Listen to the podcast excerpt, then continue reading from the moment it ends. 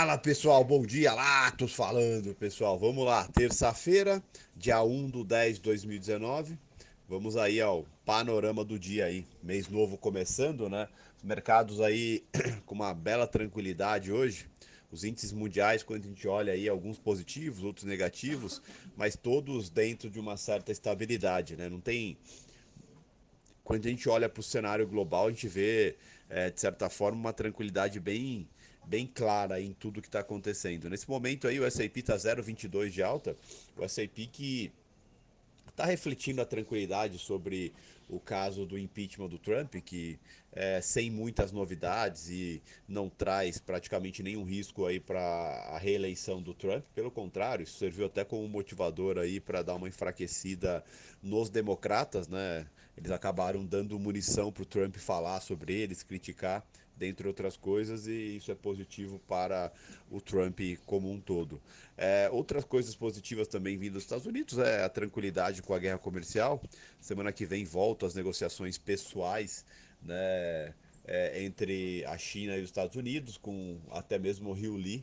É, indo para os Estados Unidos para poder fazer essas negociações, então tende a ser bem bem interessante essa movimentação e isso traz uma tranquilidade enorme aí. Informações também de que os Estados Unidos volta a, conversar aí com a Coreia do Norte para negociações é visto de uma forma bem positiva. É visto de uma forma bem positiva também. Então, isso traz uma tranquilidade, um alívio global. Aí. Nesse momento, o petróleo está subindo 1,20 de alta. O petróleo que caiu mais de 3% ontem, com notícias de que a Aramco restabeleceu praticamente na totalidade a sua produção de petróleo, né? É, assim como eles tem, tinham anunciado anteriormente, isso fez o petróleo pesar um pouco ontem, mais de 3%. Hoje está dando uma recuperação o petróleo aguardando às 17h30 os estoques de petróleo bruto semanal API. Tá? Então tem uma tranquilidade no ar com o petróleo aí também. O euro nesse momento aí está 0,04 é, de alta, dentro da estabilidade. Saíram alguns dados de PMI da, da, da zona do euro e também de, algumas, de alguns países ali da Europa e é, nada demais. Né? Alguns vieram um pouquinho abaixo do esperado, outros dentro em linha e outros um pouquinho acima do esperado, mas é tudo dentro de uma certa normalidade aí.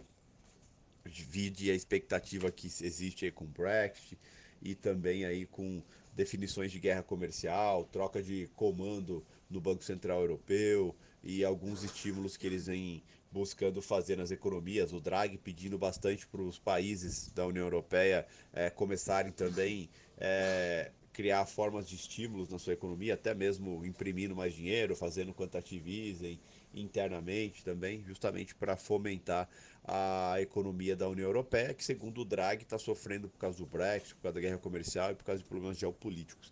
Problema geopolítico que aparentemente, momentaneamente, está bem amenizado, né? Você não vê falar nada é, de nenhum tipo de retaliação por parte da Arábia Saudita ao Irã, ou seja, seja lá quem tenha atacado de fato Aramco. A expectativa de alguns analistas é que a Arábia Saudita primeiro se preocupou em restabelecer sua produção para depois é, direcionar seus ataques aí a quem seja responsável né, por esse por esse caso aí dos ataques. Vamos aguardar.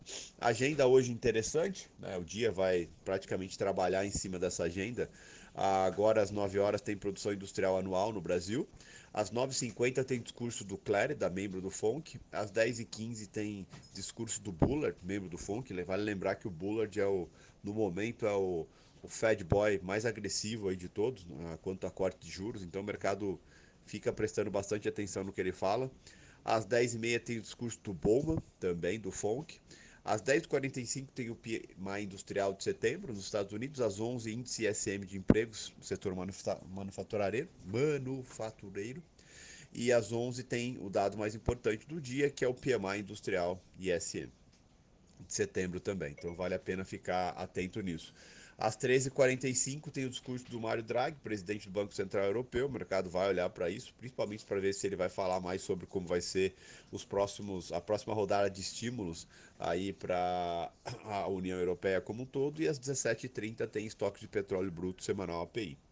É, falando rapidamente de Brasil, É, Brasil, o dado mais importante do dia hoje, a expectativa às 10 horas para o início da votação da reforma da Previdência na CCJ e na sequência é, em plenário, no Senado. Tá? Então isso vale lembrar que era para ter sido semana passada essa votação, foi adiado é, para hoje e a tendência é que ocorra tudo dentro da normalidade, sem nenhum, é, sem nenhum contratempo. Tá? Então, esse é o drive do dia no, no, país, não tem muitas outras coisas acontecendo. Em paralelo está andando a reforma da Previdência, a Previdência não, desculpa, a reforma tributária, no qual tende a, tende a acontecer tende a ter bastante discussão em cima disso. A gente já vê vários empresários do setor aí dando suas opiniões sobre o caso, né? Então a gente imagina que se estenda para o ano que vem essa reforma tributária justamente pelo tamanho das mudanças que e também os conflitos que vão existir em cima dela.